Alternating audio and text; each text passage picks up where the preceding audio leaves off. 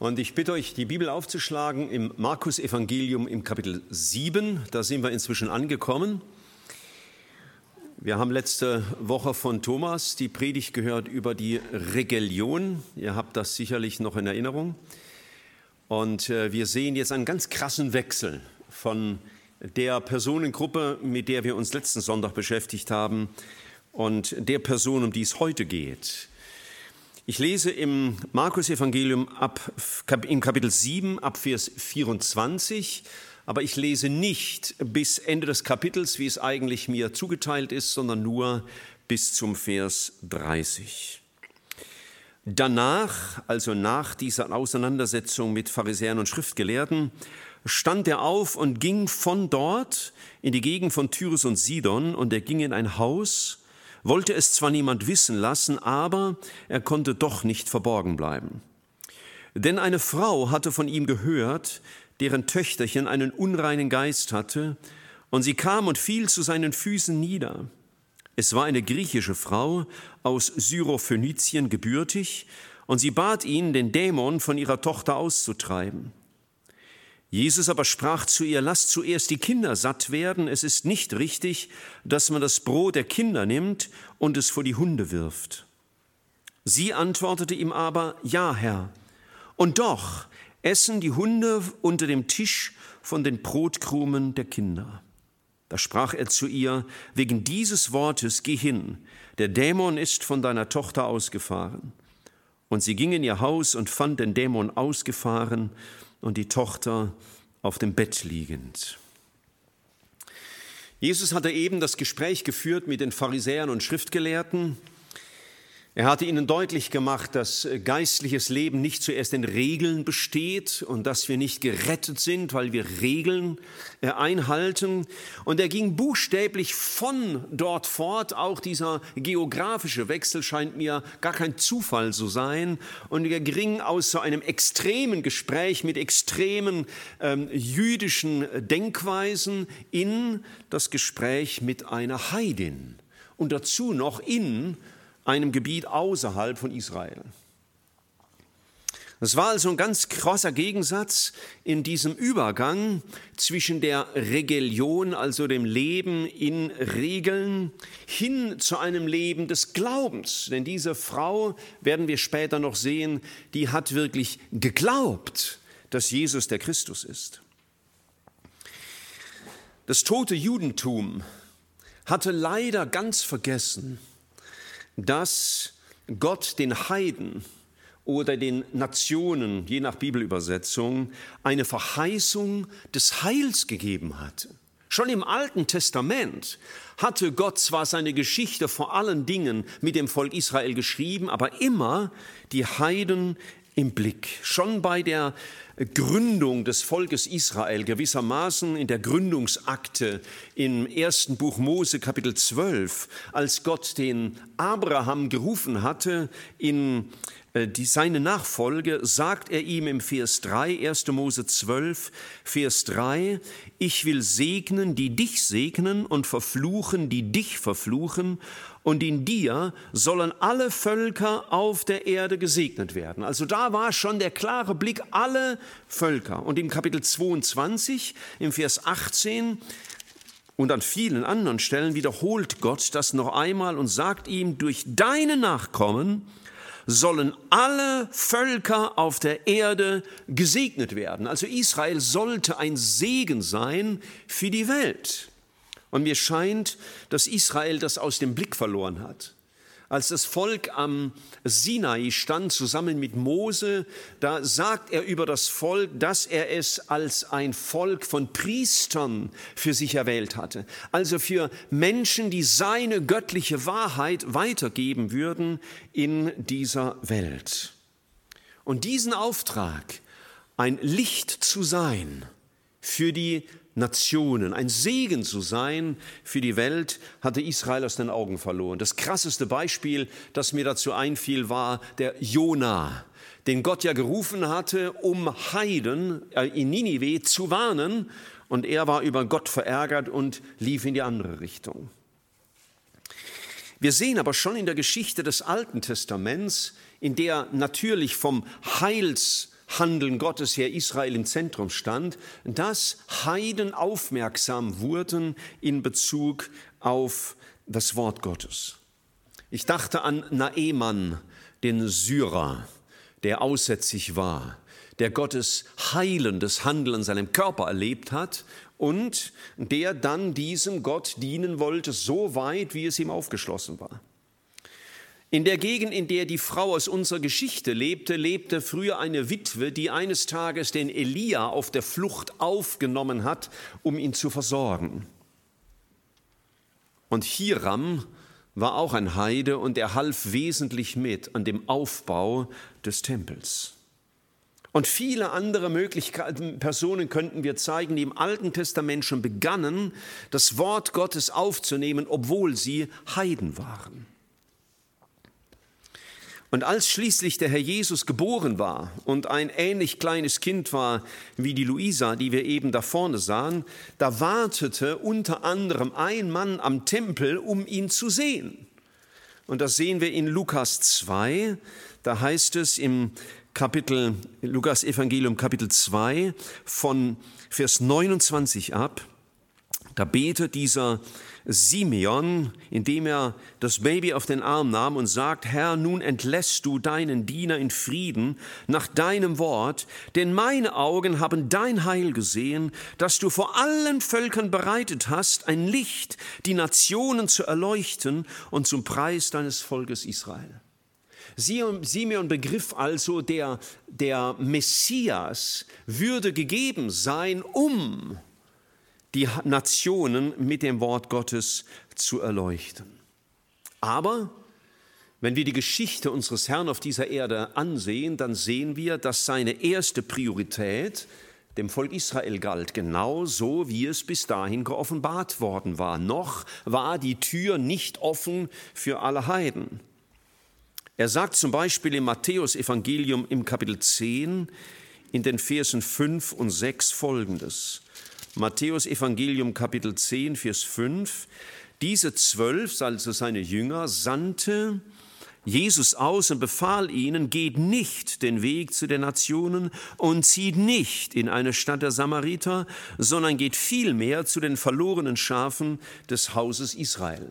So, das war die eindeutige Ansage, die er für seinen eigenen Dienst auch wiederholte. Und wenn man ihn in Anspruch nahm, bekräftigte er, ich bin gesandt zum Volk Israel. Das war einmal die Hauptaufgabe unseres Herrn.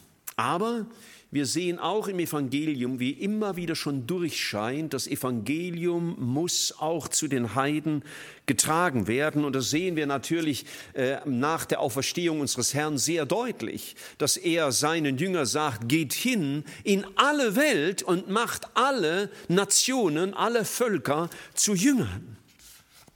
Der Herr Jesus war also in einer Übergangszeit. Das Alte Testament war am Auslaufen, das Neue Testament war noch nicht angebrochen, denn er war ja noch nicht gestorben. Wir sehen ja später einmal, dass ein Testament erst gültig wird, wenn der, um den es ging, gestorben ist. Und so konnte das Neue erst dann aufbrechen, wirklich aufbrechen, als Jesus gestorben und auferstanden war. Jesus redete von Weltmission, während er auf dieser Erde war. Er sagt, das Evangelium wird zu allen Nationen gehen. Und tatsächlich haben in seiner Lebenszeit einige Heiden reagiert, wie zum Beispiel die Frau, von der wir jetzt gerade äh, unseren Text vor uns haben, oder auch der Hauptmann am Kreuz, der erkennt, der ist wahrhaftig Gottes Sohn gewesen. Ich denke an den Gadarener, der also im, in dem Zehn-Städtebund lebte, der das Evangelium erfasste und von Dämonen frei wurde. Oder ich denke auch an die Samariterin, die Jesus begegnet ist am Brunnen. Wenn wir diesen Text hier lesen in Markus 7, dann fällt uns natürlich etwas auf, wo wir denken, ist Jesus nicht ein bisschen grob und unhöflich? Er sagt im Vers 27, es sei nicht richtig, sagt er zu dieser Frau, dass man das Brot der Kinder nimmt und es vor die Hunde wirft. Ich weiß nicht, wie es äh, dir so gehen, gegangen wäre, wenn du da gestanden hättest und jemand sagt, es ist nicht recht, dass man euch Hunden was gibt. Nun, Tatsächlich, wenn man mal eine Konkordanz nimmt und schaut, wo wird dann der Begriff Hunde erwähnt, im der Bibel, im Alten und Neuen Testament, da war es immer ein Zeichen für Gericht, es war ein Zeichen für die Heiden, es war ein Zeichen für solche, die das Evangelium aufgenommen und wieder von sich gestoßen hatten, wie wir das im Petrusbrief lesen. Das war also äußerst negativ für Menschen, die das Evangelium von sich stießen, die der Inbegriff von Unreinheit waren so dass das Schlimmste, was der Isabel zum Beispiel als einer gottlosen Frau geschehen ist, dass ihr Blut von den Hunden aufgeleckt wurde. In unserem Text hier aber wird ein äh, gewissermaßen ein anderes Wort verwendet, ein Kosewort für Hunde, das man damals eher gebrauchte für Hunde, die im Haushalt lebten wo es also normal war, dass die Kinder diesen Hunden auch mal einen Brocken hingeworfen haben. Ich weiß zwar nicht, ob man Hunde damals schon so verwöhnt hat wie heute. Ich nehme an, zur Zeit Jesu gab es noch keine Hundesalons und Hundepensionen und extra Radiosender für Hunde mit entsprechender Musik. Aber es war ein Begriff, der gebraucht wurde für Hunde, die zur Familie gehörten, aber eben natürlich doch keine Menschen waren. Und dann sieht man schon in diesem Ausdruck, dass Jesus hier den Begriff Hund nicht als etwas Beleidigendes gebraucht und Abstoßendes und ihr seid ja all unrein, geht mal weg, sondern hier bricht etwas an, noch bekommt ihr erst Brosamen, in dem Einzelne das Evangelium zu verstehen beginnen. Das Entscheidende stand aber noch bevor. Jesus also an der Stelle des Übergangs zwischen dem Alten und dem Neuen Testament. Und wenn man das so liest, dass Jesus ihr sie zunächst einmal zurückweist, dann hat man den Eindruck, er will etwas provozieren. Wird sie jetzt nachgeben? Oder wird sie im Glauben festbleiben, weil sie keine andere Hoffnung hat als diesen Herrn? Tatsächlich hatte er ja immer wieder gesagt, wer an mich glaubt, nicht wer meinen Regeln folgt, sondern wer an mich glaubt, der wird gerettet werden. Und als er diese Frau auf die Probe gestellt hatte und sie nicht nachließ und sagt, ja, es stimmt zwar, ich habe kein Recht, aber doch, sagt er zu ihr, und das wird uns im Matthäusevangelium im Paralleltext zu unserer Geschichte so gesagt, im Vers 28, ähm, Matthäus 15, Vers 28, da antwortete ihr Jesus, O Frau, dein Glaube ist groß, dir geschehe, wie du willst. Und das hat mich sehr berührt. Hier waren die Pharisäer und Schriftgelehrten, mit denen Jesus zu tun hatte, von denen wir letzten Sonntag hörte, die keinen Zugang zu Jesus bekamen. Und hier war eine Frau, die von ihm gehört hatte, aber eigentlich nicht viel wusste, wahrscheinlich auch das Alte Testament nicht kannte, aber die Glauben hatte an diesen Erlöser, dass er retten und befreien kann. Und im Nachdenken über den Glauben dieser Frau als Gegenstück zu dem Leben in starren Regeln ist mir ein Satz begegnet, ähm, wo jemand schreibt, dass wir vier Arten des Glaubens kennen. Deswegen auch der trägt die Predigt diesen Titel. Vier Arten des Glaubens. Wahrscheinlich kannst du sagen, ach, ich kenne aber noch mehr Arten des Glaubens. Okay, aber nehmen wir mal die vier. Ich gehe mal jetzt nicht aus von dem Begriff des Glaubens als die Summe all unserer Glaubensüberzeugungen. Ja? Das Neue Testament, wenn sie vom Glauben spricht, meint sie einfach den Inhalt des Evangeliums, unser Glaubensinhalt, das Wort Gottes mit all seinen äh, Bezügen. Davon spreche ich heute Morgen nicht, sondern ich rede von dem Glauben im Alltag. Wie erleben wir Christus im Alltag? Denn die Geschichte dieser Frau war ja auch keine Glaubensdiskussion, sondern es ging um eine sehr praktische Lebensfrage. Und in Bezug auf diesen Alltagsglauben möchte ich heute Morgen mal vier Aspekte erwähnen. Das erste, was ich von jenem Bruder gelernt habe, ist der sogenannte empfangende Glauben, indem wir Gott als Retter erleben. Petrus würde es später in seinem zweiten Brief so sagen, ich lese das aus 2. Petrus 1, Vers 1, er spricht sie an als alle, die mit uns denselben kostbaren Glauben empfangen haben durch die Gerechtigkeit unseres Gottes. Paulus würde sagen, dass wir gerettet werden durch den Glauben. Also der Glaube an Christus steht am Anfang unseres Christseins. Der Mensch steht mit leeren Händen vor Gott, er kann nichts beitragen zu seiner Errettung, er kann sich nicht selber wie äh, Münchhausen äh, an den Haaren aus dem Sumpf ziehen, sondern er muss gerettet werden durch einen Glauben, der ihm geschenkt wird. Diese Frau steht als jemand vor Gott, die sich als unwürdig erkennt. Sie gesteht ihm ja zu, als er sagt, es sei nicht recht, die, das Brot den Hunden zu geben, dann sagt sie ja, ja Herr, du hast recht, ich habe keinen Anspruch, ich bin nur eine Heidin aus einem heidnischen Gebiet, ich gehöre nicht zu deinem Volk. Ja Herr, aber doch. Das ist kein Widerspruch, sondern sie sagt, ja Herr, du hast recht, ich bin es nicht wert, aber doch. Und wir haben gesehen, schon im Alten Testament sind im Bilde gesprochen Krumen von dem Tisch der Herre gefallen und Heiden haben den lebendigen Gott erkannt. Wer gerettet werden will für die Ewigkeit, womit sein Leben im Glauben beginnt, der beginnt es damit, dass er seine Unwürdigkeit erkennt ich bin das nicht wert, ich verdiene es nicht gerecht zu sein, ich habe keinen Anspruch bei dem lebendigen Gott. Und deswegen können wir auch nicht wählen, wann wir uns bekehren wollen, sondern Gott spricht einen Menschen an und das sind heilige Momente, wo Gott ein Herz berührt und ihm deutlich macht, du bist verloren und du sollst gerettet werden. Es sind heilige Momente, die wir nicht verpassen werden. Ich habe gesagt, gestern am, am, Freitagabend, als ich in Göppingen war, habe ich äh, gerade eine Bibelarbeit gehalten und zwischendrin klingelt mein Handy, ganz peinlich. Ich halte es normal immer aus, hatte ich leider vergessen. Zu allem Unglück hat es zwei Minuten später nochmal geklingelt. Ist mir noch nie passiert. Also ich muss besser aufpassen. Aber ich weiß inzwischen ja, dass man solche Anrufe wegdrücken kann ja, dann weiß der andere nicht genau, warum ich das gemacht habe, aber ich habe meine Ruhe. Und mancher versucht Gott wegzudrücken. Und Gott soll dann schweigen und bitte, Herr, ich bekehre mich dann, wann ich will. Und diese Gleichung geht nicht auf.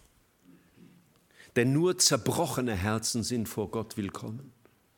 Die Opfer, die Gott gefallen sind, ein zerbrochenes Herz.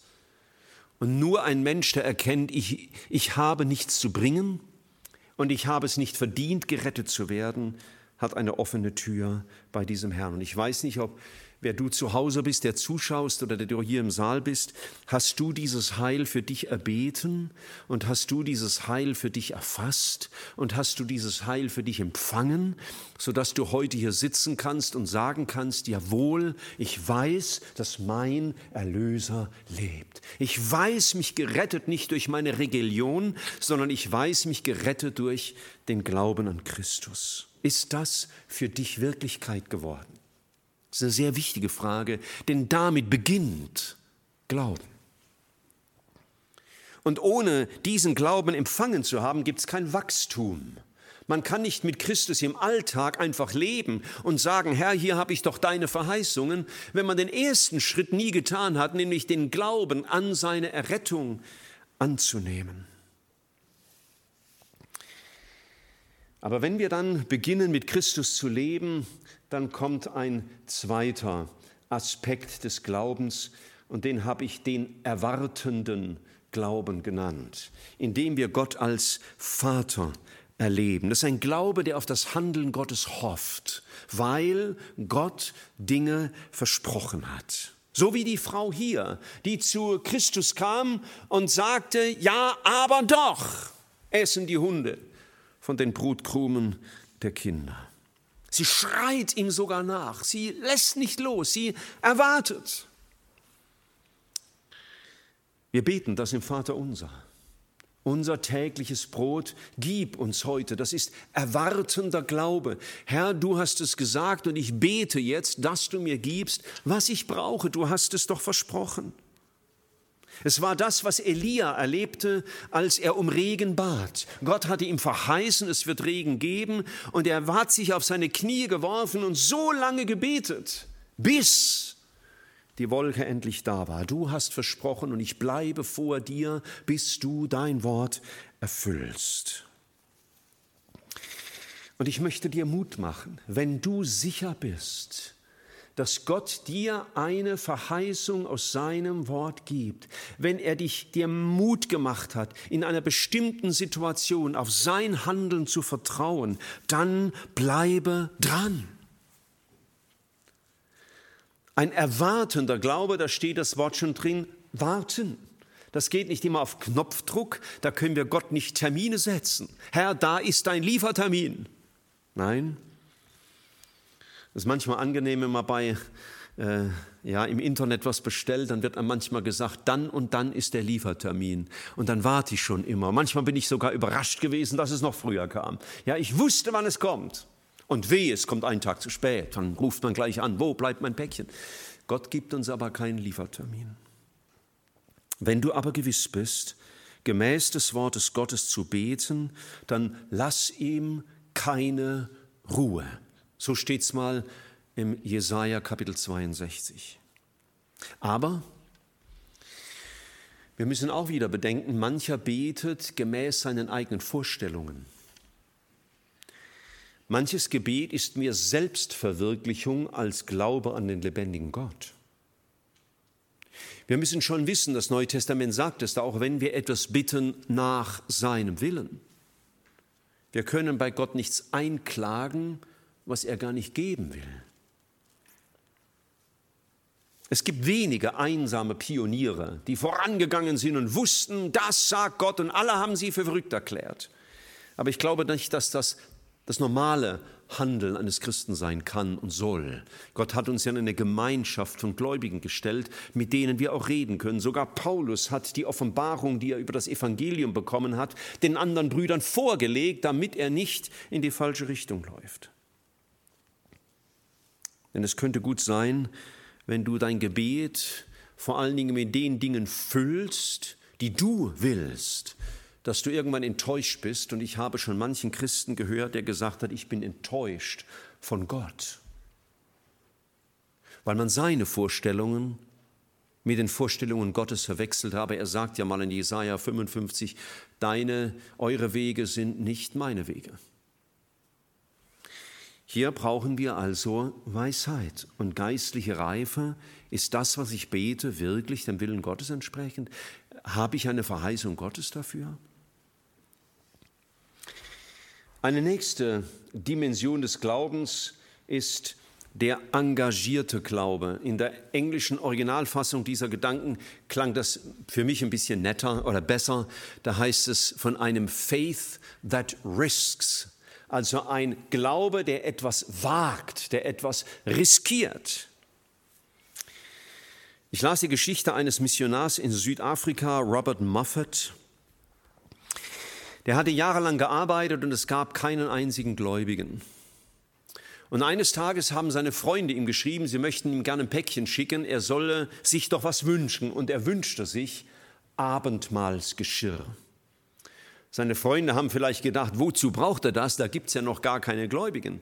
Aber da es eine Zeit war, in der Päckchen ein bisschen länger dauerten wie heute, dauerte das ein paar Monate, bis das Päckchen ankam. Und als das Päckchen ankam, hatte er zwölf Menschen für Christus gewonnen und konnte mit ihnen Abendmahl feiern.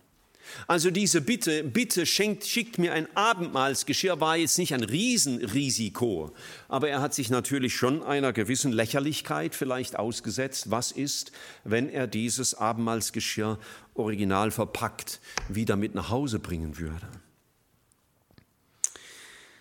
Es war Jakob Kröker, der in einem Buch geschrieben hat, der Glaube trifft Vorkehrungen für künftige Segnungen.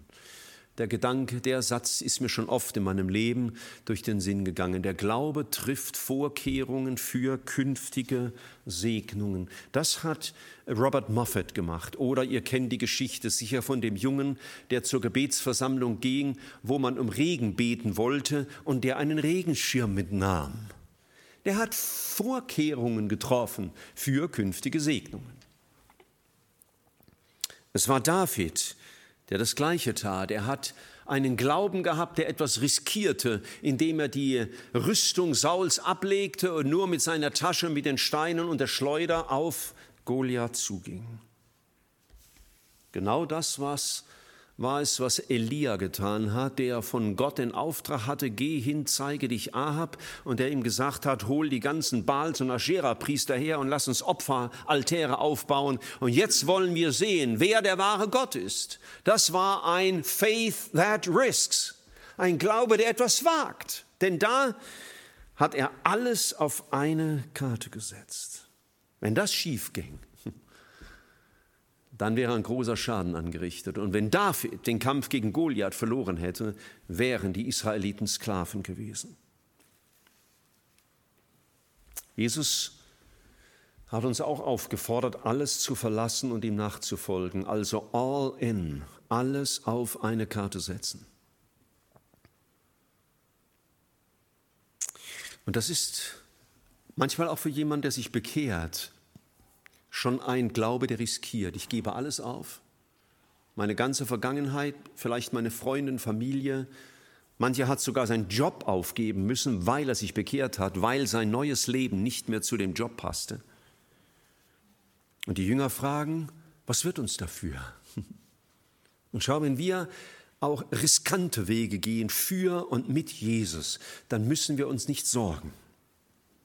Aber ich sage nochmal, solche Risiken sollte man nicht eingehen in Leichtsinn oder Selbstverwirklichung.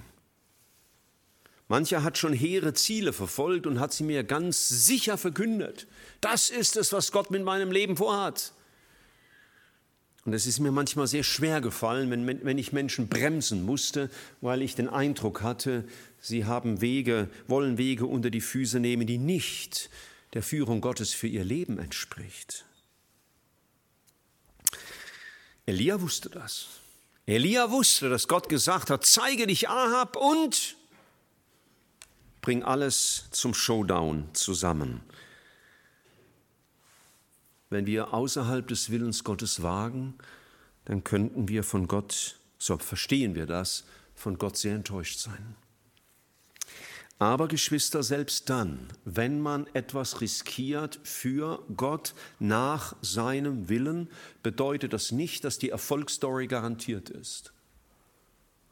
Es gibt dann auch Opfer zu bringen. Es gibt auch scheinbare Niederlagen. Ich habe für mich persönlich in den letzten Tagen Hebräer 11 gelesen und die ersten 34 Verse, das ist ja eine Erfolgsstory nach der anderen.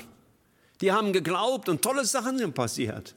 Und dann ab Vers 35b heißt es auf einmal andere aber, also die genauso glaubten, die sind in Verfolgung gekommen, die wurden umgebracht und die waren dauernd auf der Flucht. Irgendwo haben sich in Felsenhöhlen verkrochen. Das hat nicht wie eine Erfolgsstory ausgesehen. Ihr All-In schien sich nicht bestätigt zu haben. Ja, ein Glaube, der etwas riskiert, kann manchmal auch dazu führen, dass wir viel verlieren. Und es kann bedeuten, dass wir Opfer zu bringen haben, von denen wir nicht mal in unseren schlimmen Träumen geträumt haben. Ein Glaube, der riskiert, ist nicht immer ein Glaube, der eine irdische Erfolgsgeschichte haben wird, aber ohne jeden Zweifel eine himmlische Vollendung. Davon wird unser Abschlusslied noch singen. Ein Autor schrieb, jeder von uns, er meinte solche, die sich Christus ausgeliefert haben, jeder von uns läuft in seine Karmels, das war das mit dem Elia auf dem Berg, oder in seine Bechuanas, das ist das Land, in dem Robert Moffat gelebt hat, der Mann mit dem Abendmahlsgeschirr. Jeder von uns läuft in seine Karmels und seine Bechuanas, das heißt in Situationen, wo du eigentlich nicht siehst und einen Sprung tust im Glauben. Wenn wir dem Herrn vertrauen, so schreibt dieser Bruder weiter, wenn wir dem Herrn vertrauen und unser Vertrauen zeigen, durch mutiges und fortwährendes Handeln gemäß seiner Anweisung wird zu Gottes Zeit Gott geehrt. Hudson Taylor hat es ein bisschen knapper ausgedrückt. Gottes Werk, getan nach Gottes Willen, steht immer unter Gottes Segen. Glaube ist eine Verwirklichung dessen, was man hofft. So sagt es Hebräer 11, Vers 1. Ja, wir können viel sagen, was wir hoffen und glauben, aber echter Glaube ist eine Verwirklichung dessen, was wir vorgeben zu glauben. Ich habe ein Buch gelesen von einem Bruder, der seinen Ruhestand beschreibt und ähm, wie er da hineingegangen ist. Und, und dann hat er gewisse Situationen erzählt und ein lieber Freund, der hat zu ihm gesagt, jetzt kannst du beweisen, dass du wirklich glaubst, was du immer gesagt hast dass du glauben würdest. Ja, vielleicht kriegen wir auch mal so einen Besuch, ja, wo wir in einer Situation sind, einer sagt, jetzt kannst du mal beweisen, dass du glaubst, was du immer nur behauptet hast zu glauben. Ich möchte euch Mut machen, lasst uns für Christus auch Risiken eingehen. Lasst uns für Christus auch etwas wagen. Aber lasst es uns tun in geistlicher Weisheit und in Abstimmung mit seinem Willen. Und der vierte Aspekt ist der entspannte Glauben. Der Glaube, der ruht in Gottes Verheißung. Wenn wir Wege mit dem Herrn unternehmen, in seiner Führung, bleiben Schmerz und Leiden oder auch Verachtung und Misserfolge nicht unbedingt aus. Aber wenn wir wissen, dass wir in den Wegen Gottes gehen, dann dürfen wir ihm auch ruhig die Konsequenzen überlassen, die aus unserem Handeln sich ergeben. Ich meine, jeder von uns kennt die Geschichte, die im Buch Daniel geschrieben ist, von den drei Freunden von Daniel, die dieser Herausforderung gegenüberstanden, dass sie entweder sich vor dem Standbild Nebukadnezars niederwerfen oder in den Feuerofen geworfen wurden.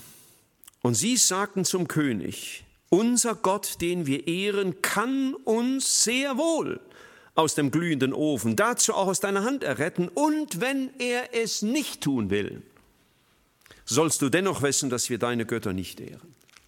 Hier haben drei, drei junge Männer all in gelebt. Ja? Wir glauben, er kann, und wenn er nicht, dann vertrauen wir ihm dennoch. Es gab mal einen Malwettbewerb, da hätte ich nie dran teilgenommen, ich hätte mich nur fürchterlich blamiert. Aber äh, die Teilnehmer sollten das Wort Ruhe durch ein Bild darstellen, das sie zeichnen. Und da waren zwei Bilder beschrieben. Das eine war ein Stillleben. Ihr kennt das alles, so ein, ein Tisch mit einem Krug drauf und einem, Wasser, und einem äh, ja, ein Wasserkrug und einem Brotleib und vielleicht ein Teller oder so irgendwas. Ja, also soll so ein bisschen äh, Entspannendes zur Ruhe kommen darstellen. Und das andere Bild war ein, ein Zweig, auf dem ganz außen ein Vogelnest gebaut war und da drin saß ein Vogel und brütete seine Eier 30 Zentimeter über einem Wasserfall. Das war auch eine Möglichkeit, Ruhe darzustellen durch ein Bild. Ich weiß nicht, welches Bild du hättest gewinnen lassen. Also ich hätte vermutlich das mit dem Vogel gewinnen lassen, aber den ruhigen Tisch zu erleben wäre mir lieber. Es klingt entspannter. Aber Glaube ist etwas, in dem wir entspannen dürfen. Wenn wir im Glauben handeln und im Gehorsam handeln gegenüber dem Herrn und dann deswegen in Nöte kommen, dann dürfen wir ihm die Folgen überlassen. Wenn du dem Herrn folgst und es gibt dann schwierige Zeiten, dann darfst du sagen, Herr, das ist jetzt auch in deiner Souveränität geschehen. Spurgeon in seiner Betrachtung zu Psalm 23 hat das sehr, sehr deutlich gemacht, indem er zum Beispiel sagt, und wenn ich auch wanderte im finstern Tal, er sagt nicht durchhetzen, sondern wanderte im finstern Tal, fürchte ich kein Unglück. Ich wünsche dir, dass du ein Mensch bist, der Gott Glauben empfangen hat zu seiner Rettung, der Gott als seinen Retter erlebt hat. Und ich möchte dich ermutigen, in der kommenden Woche Gott als Vater zu vertrauen, indem du erwartest im Glauben, dass er seine unverbrüchlichen ähm, Verheißungen wahrmacht. Ich möchte dir Mut machen, Gott als Führer zu vertrauen und für Jesus etwas zu riskieren, etwas zu wagen, Schritte zu gehen, auch aus manchen Sicherheiten heraus. Und in dem allem aber auch den entspannten Glauben, der Gott als Hirte erlebt, der für ihn sorgt, auch dann, wenn es schwierig wird. Mögen wir Menschen sein, die Gott durch Glauben ehren. Welche Art in der kommenden Woche auch für dich gefordert sein wird. Wir beten noch zum Schluss. Danke, dass wir dir vertrauen dürfen, du ewiger Gott, der du gestern, heute und in Ewigkeit derselbe bist. Dein Wort sagt uns, was du zusagst, das hältst du gewiss. Herr, hilf uns zu glauben. So wie es die Jahreslosung auch sagt, Herr, ich glaube, hilf meinem Unglauben. Ja, lass uns Menschen sein, die wirklich lernen zu glauben und die dich ehren durch Glauben, indem sie sich erretten lassen oder indem sie deine Fürsorge erleben, indem sie Risiken eingehen oder auch in Ruhe weitergehen, trotz manchen Schwierigkeiten. Bewahre uns, Herr, in dir. Wir danken dir dafür. Amen.